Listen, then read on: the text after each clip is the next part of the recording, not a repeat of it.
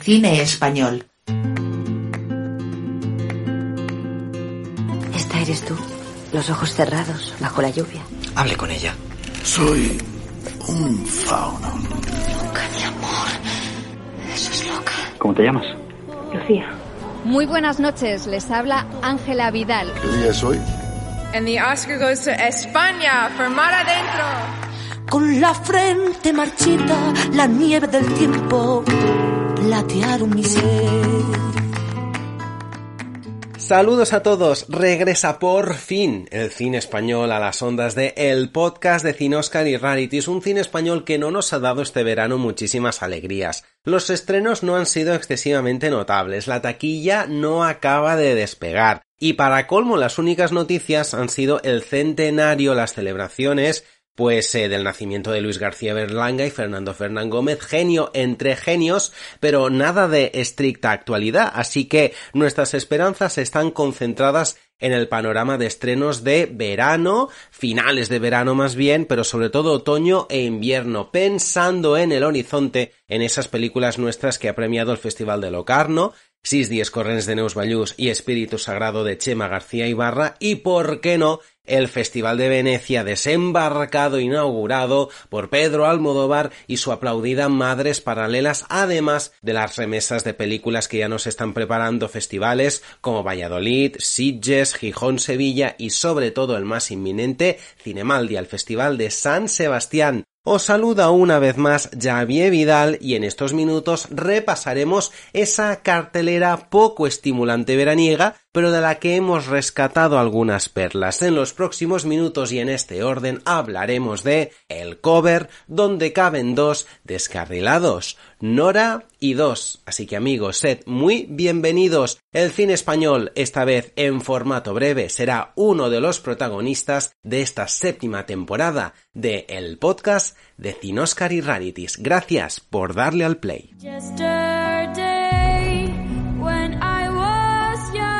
Artistas que copian, que fingen ser otros. Aquí la mayoría de los camareros lo que quieren ser es artista. En Benidorm, los artistas y el público participan de la misma mentira,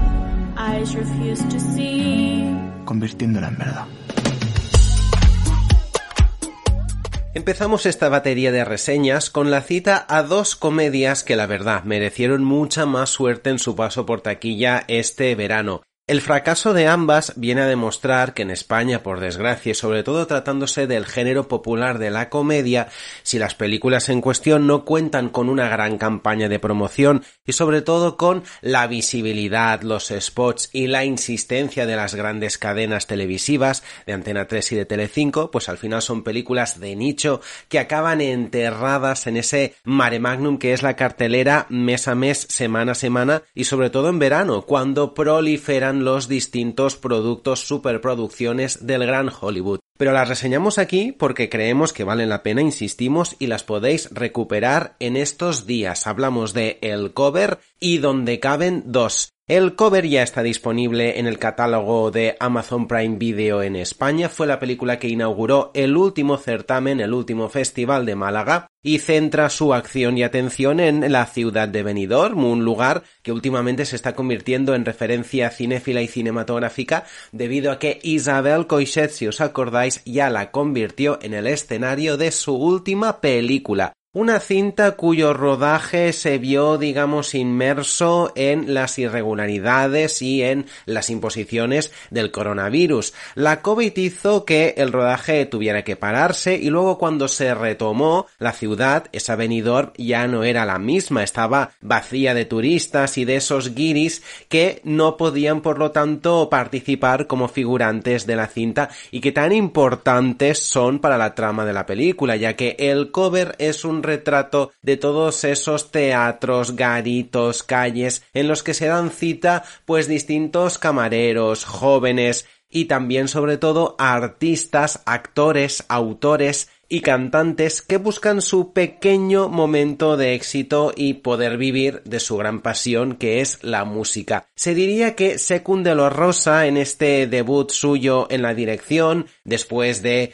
la serie Aida de tantas obras de teatro y tantos pequeños eh, papeles eh, televisivos y cinematográficos, aquí lo que hace es homenajear al actor y al autor que finge, encarnado sobre todo en el personaje de Alex Moner, que es un músico que tiene cierto miedo de demostrar su pasión, que termina enamorándose, que está muy influenciado por su abuelo y que al final tendrá una posibilidad para actuar en uno de esos locales de la ciudad de la costa mediterránea y valenciana. Junto a Alex Moner tenemos a Juan Diego en un papel de mucho carácter y Carolina Yuste que interpreta, rubrica imita a una Amy Winehouse que se gana nuestros corazones. Es curioso porque la carrera de Carolina Yuste está despegando y de qué manera en los últimos años. Película con algunos pasajes cantados, con muchos secundarios, algunos de ellos amigos del propio Secund de la Rosa, pensamos en Carmen Machi, en Susi Sánchez y en un largo etcétera, y el cover de Resultas es una película irregular, aunque encomiable, adorable, que creo que puede enganchar mucho a determinado público joven, que tiene mejores intenciones que resultados, pero que es una película agradable, fresca, cortita, de apenas 80 minutos, y hubiera podido tener, insisto, su público este verano. No ha sido así, veremos qué suerte tendrán los próximos Goya, la película es meritoria y ojalá sea el arranque, el inicio de una carrera ahora como director para el artista catalán Secund de la Rosa. El alma de la película es eh, una escena de unos cinco minutos en la que distintos personajes van cantando un medley de canciones españolas en español y también internacionales, sobre todo en inglés. Un momento muy trabajado a nivel de planificación, de ejecución, de técnica, con un plano fijo que se va moviendo a lo largo de distintos minutos en un espacio reducido y que viene a demostrar las henchuras y las intenciones de Secund de la Rosa. Y pasamos a donde caben dos, que como diría el refrán o el dicho, también caben tres, pero en este caso hasta cuatro, cinco, seis y etcétera, porque estamos hablando de una película muy coral dirigida por el autor de Perdiendo el Este y tantas series televisivas. Me refiero a Paco Caballero. Aquí ha contado con un plantel de lujo que, insisto, yo no entiendo cómo no ha llevado a la gente a los cines. Ernesto Alterio, Raúl Arevalo, Luis Callejo, Ana Castillo, Pilar Castro, Álvaro Cervantes, Carlos Cuevas, Verónica Echegui, Miki Esparver, Ricardo Gómez, María León, Melina Matthews, Ana Millán y el corrillo y la lista retaíla de nombres podría continuar en esta comedia frugal que recuerda ligeramente a la vertiente erótica y erotómana tan típica de nuestro cine, pero que ya hace bastante, no sé por qué, nuestro cine, por pacatería, por imposiciones eh, de ciertas censuras literales y mentales, pues eh, no frecuentamos últimamente. Y nuestro país, el país de Aranda, de Franco, de Medem, de Luna, pues se merecía una comedia de ese estilo, un estilo que no transitamos desde esa Kiki El amor se hace, película fabulosa de Paco León, que es así, fue todo un suceso. La COVID de nuevo también ha supuesto un gran impedimento para el rodaje de la película, tuvo que resultar curioso en esa filmación en Barcelona como la gente estando confinada eh, mientras tanto, eh, los distintos actores simulaban orgías bacanales y en el set, en los platos de la cinta, había gente desnuda, besándose, retozándose, así que debió ser una de esas filmaciones para recordar y de la que sin duda debieron emanar distintas anécdotas. Pues bien, ¿qué cuenta esta sensual y sexual donde caben dos? Pues es la confluencia, las historias cruzadas de distintos testimonios y personas con una relación de sexo y amor bastante particular. Entre, digamos, eh, un club de citas, eh, vemos a una pareja que llega a ese local, virgen, nunca mejor dicho, en busca de nuevas experiencias, dos chicas que regresan al club en busca de un anillo perdido la noche anterior, un chico gay que busca compañía, un tipo obsesionado con el trabajo que se medio despista y que acabará liándose con su prima, e incluso más allá de esas cuatro paredes, en una cena de amigos, vemos eh, a dos hombres que creen tener la sartén por el mango y que quieren liarse, intercambiarse sus distintas esposas, pero al final de esa velada se darán cuenta de que son las mujeres quienes tienen el poder y ellos acaban siendo unos pobres calzonazos. Película divertida, interesante, descabellada, Una película pues que tampoco es excelente, pero que yo creo que está bien escrita, sobre todo está bien interpretada y es una película que podría, insisto, de nuevo, ya sé que soy un pesado en este corte, tener el público pues eh, que se merece y que yo creo que en otras condiciones sin lugar a dudas hubiera tenido. Son dos películas con mejores intenciones que resultados, pero vale la pena que las tengáis en cuenta el cover y donde caben dos, dos de las comedias más interesantes estrenadas este verano, donde caben dos entre orgías sensuales, orgasmos y etcétera, suena así. ¿Puedes saber de qué coño va esto? En un club de intercambio. ¿De intercambio? ¿De parejas? Hay salas con cama, piscina. Si hubiese estado aquí, ya te digo yo, que me acordaría fijo. ¿Os acordáis? ¿Qué haces? Vamos, dale. Quien no apoya, no apoya. Hola. Soy Víctor, encantado. ¿Jugamos o qué? Venga. ¿Puedes probar algo que te apetezca? ¿Qué te crees que es esto? ¿Una heladería? En las últimas semanas han confluido en cartel distintas películas que hablan de viajes, literales y mentales. Al fin y al cabo, películas que podrían encuadrarse dentro del subgénero de las road movies, una etiqueta que describe a la perfección la ya reseñada en estas ondas última película de Santiago Segura, A todo tren destino Asturias, o también Con quien viajas recién llegada a las salas, o García y García que muchos tildan de mala malísima, no he ido al cine para descubrirlo, así que me fío de las reseñas de los distintos profesionales. Aquí ahora hablaremos de una película que también es más mala que un dolor de muelas, estáis avisados, me refiero a Descarrilados, película bajo el arropo de A3 Media Cine, y una película dirigida por otro debutante, al menos en el largometraje ópera prima de esta Descarrilados de Fernando García Ruiz, que sustenta todo el éxito y el punch de la película a sus actores y a su presunta comicidad. Me refiero a Arturo Valls a la cabeza y con él secundado por Julián López y Ernesto Sevilla. Esta pandilla un tanto Peter Panesca de gente madura, pues que el paso de los años, la vida en pareja y las, y las, responsabilidades no les sientan nada bien, pues acaban teniendo una noticia bastante inesperada. Uno de sus eh, compañeros de cuando ellos tenían 20 años ha fallecido y a modo de legado testamentario, pues se obliga a esos tres amigos a volver a juntarse y a realizar el viaje por Interrail en Europa que en su momento pues no pudieron realizar. Y ese viaje es una excusa para que la película sea una lista interminable de chistes escatológicos machistas en las que viene a demostrar que el españolito medio, como sucediera en las películas del cine de barrio de antaño, solo sabe decir palabrotas, beber alcohol, drogarse y ser pues eh, unos eh,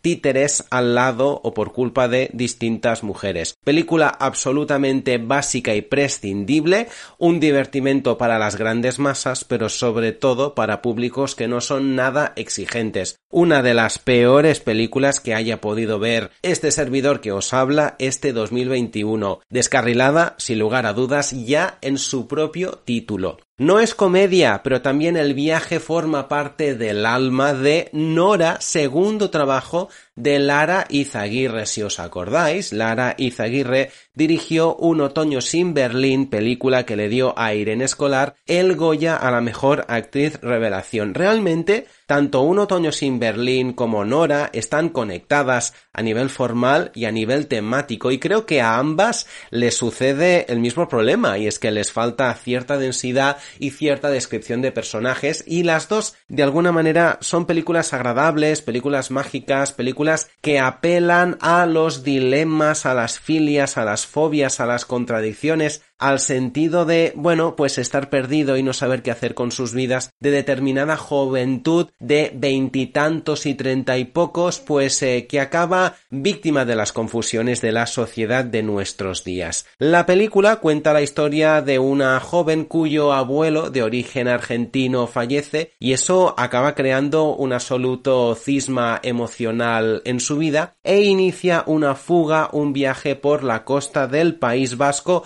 para encontrar encontrarse y reencontrarse. Película de soledad, de nomadismo, ella se va encontrando con distintos personajes y al final acabará vislumbrando su futuro personal, laboral, académico y etcétera. En ese abuelo argentino que citaba, la película apela a el gancho y a la senectud de Héctor Alterio, un absoluto clásico viviente del cine latino y español. El padre de la chica lo interpreta el no menos notable Ramón Barea y la protagonista es Anne Picaza, una actriz que fuera de Euskadi es poco conocida, pero creo que es una intérprete de gran futuro y a lo mejor, ¿por qué no? Si las condiciones lo permiten, podría aspirar a ese Goya de actriz revelación que en su momento ganara la ya citada escolar. Película interesante que lo dicho, podría haber sido más redonda, eh, le falta la mano pues eh, maestra y clara de una narradora pues con cierta experiencia, pero de alguna manera, de forma rebajada, Nora creo que participa del panorama de distintas óperas primas españolas de nuevo cuño dirigidas por mujeres que hablan de esa sensación de pérdida y de confusión de distintos personajes jóvenes.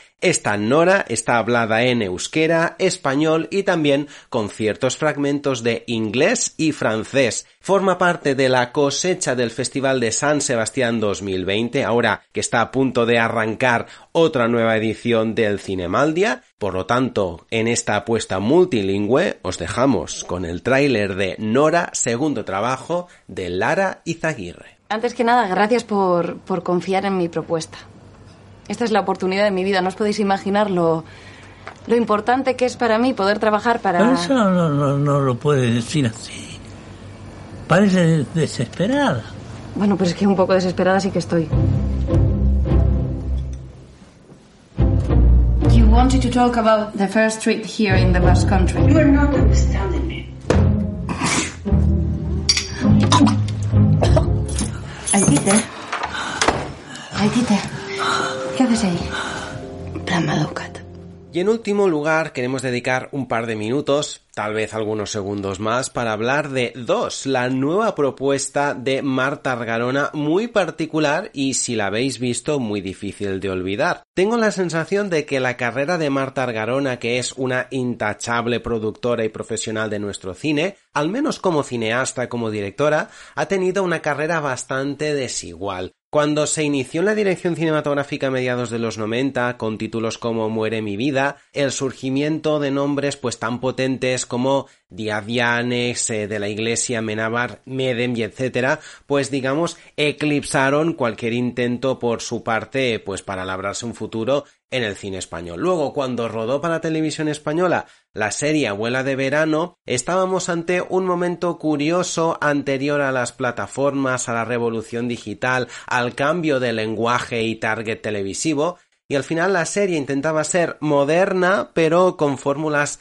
digamos más vintage o más antiguas y tampoco acabó de cuajar. Cuando ya estaba más que solidimentada en España la rutina de hacer diferentes thrillers y veníamos de distintos éxitos como el de la isla mínima, Targarona estrenó una película pues tan anecdótica como Secuestro, protagonizada por Blanca Portillo, que de nuevo tampoco encontró su lugar. Y el gran éxito, el gran acierto de la carrera de Targarona vino precisamente con El fotógrafo de en una película bastante inusual dentro de nuestra cinematografía, tanto por el periodo histórico que retrata, el asunto pues eh, de la Segunda Guerra Mundial, los campos de concentración y sobre todo la intervención española de esos campos como el citado Mauthausen, y una película que a pesar de tener un presupuesto bastante acotado, visualmente y narrativamente era una película con bastante músculo. Finalmente consiguió cuatro premios Gaudí y cuatro nominaciones al Goya.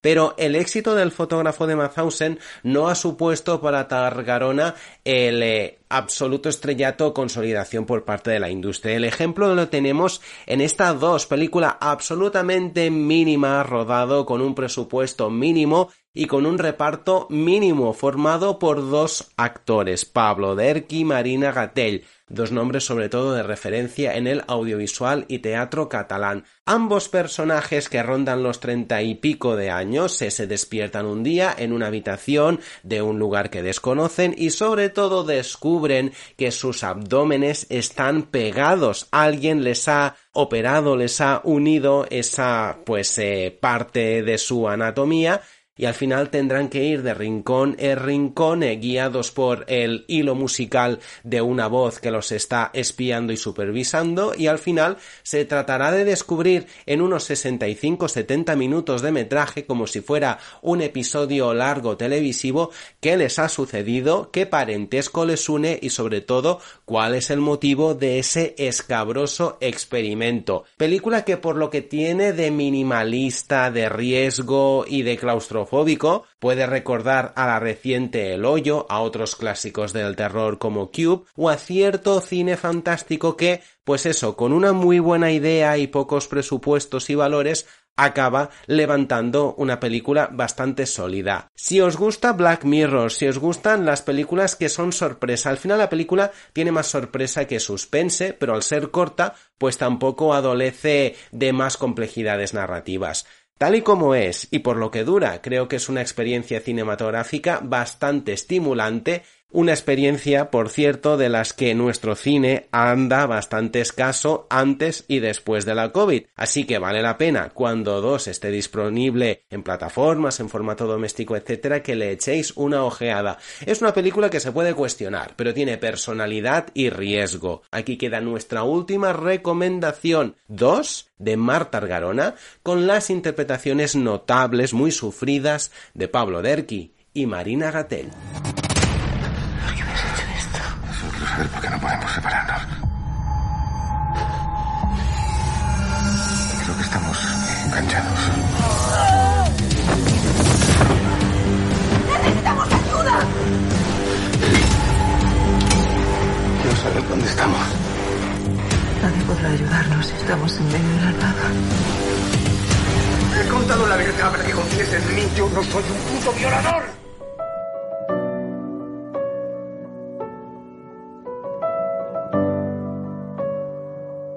Y aquí ponemos punto y final a nuestro programa de hoy, el podcast de Cinosca y Rarities del 11 de septiembre de 2021. Un día muy especial, es la Diada Nacional de Cataluña. Se celebra el trágico vigésimo aniversario del atentado de las Torres Gemelas de Nueva York y también se concede el palmarés de la edición número 78 del Festival de Venecia, del cual estaremos pues muy atentos esta tarde noche. Y si nos escucháis con cierto retraso, pues os prometemos que desde estas ondas seguiremos con muchísima atención y puntualidad la actualidad, los festivales y los estrenos del cine español de otoño e invierno que esperemos nos concedan muy buenos títulos en plataformas y sobre todo en la oscuridad de los cines. Así que ya sabéis, like, share, suscribiros a nuestro canal de Evox, Apple Podcast y Spotify y seguid atento a nuestras actualizaciones se despide vuestro amigo Javier Vidal con un tema que ya puede decirse aspirante al próximo Goya la mejor canción original. La canción es Que me busquen por dentro y la autoría y la voz corre a cargo de Antonio Orozco, tema que suena en la película de Secund de la Rosa, el cover. Con buena compañía y música os dejamos. El cine español regresa en breve a estas ondas. Saludos amigos, feliz mes de septiembre.